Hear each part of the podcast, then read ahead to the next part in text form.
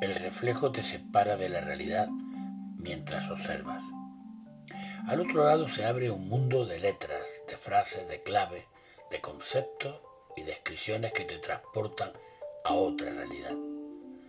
El mundo que arropa tu parte física ya no importa, pues la fantasía creada, el sueño naciente, vence sin problema todo ese movimiento capaz de atormentar tu alma.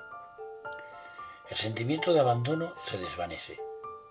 Al leer detienes el mundo de forma voluntaria.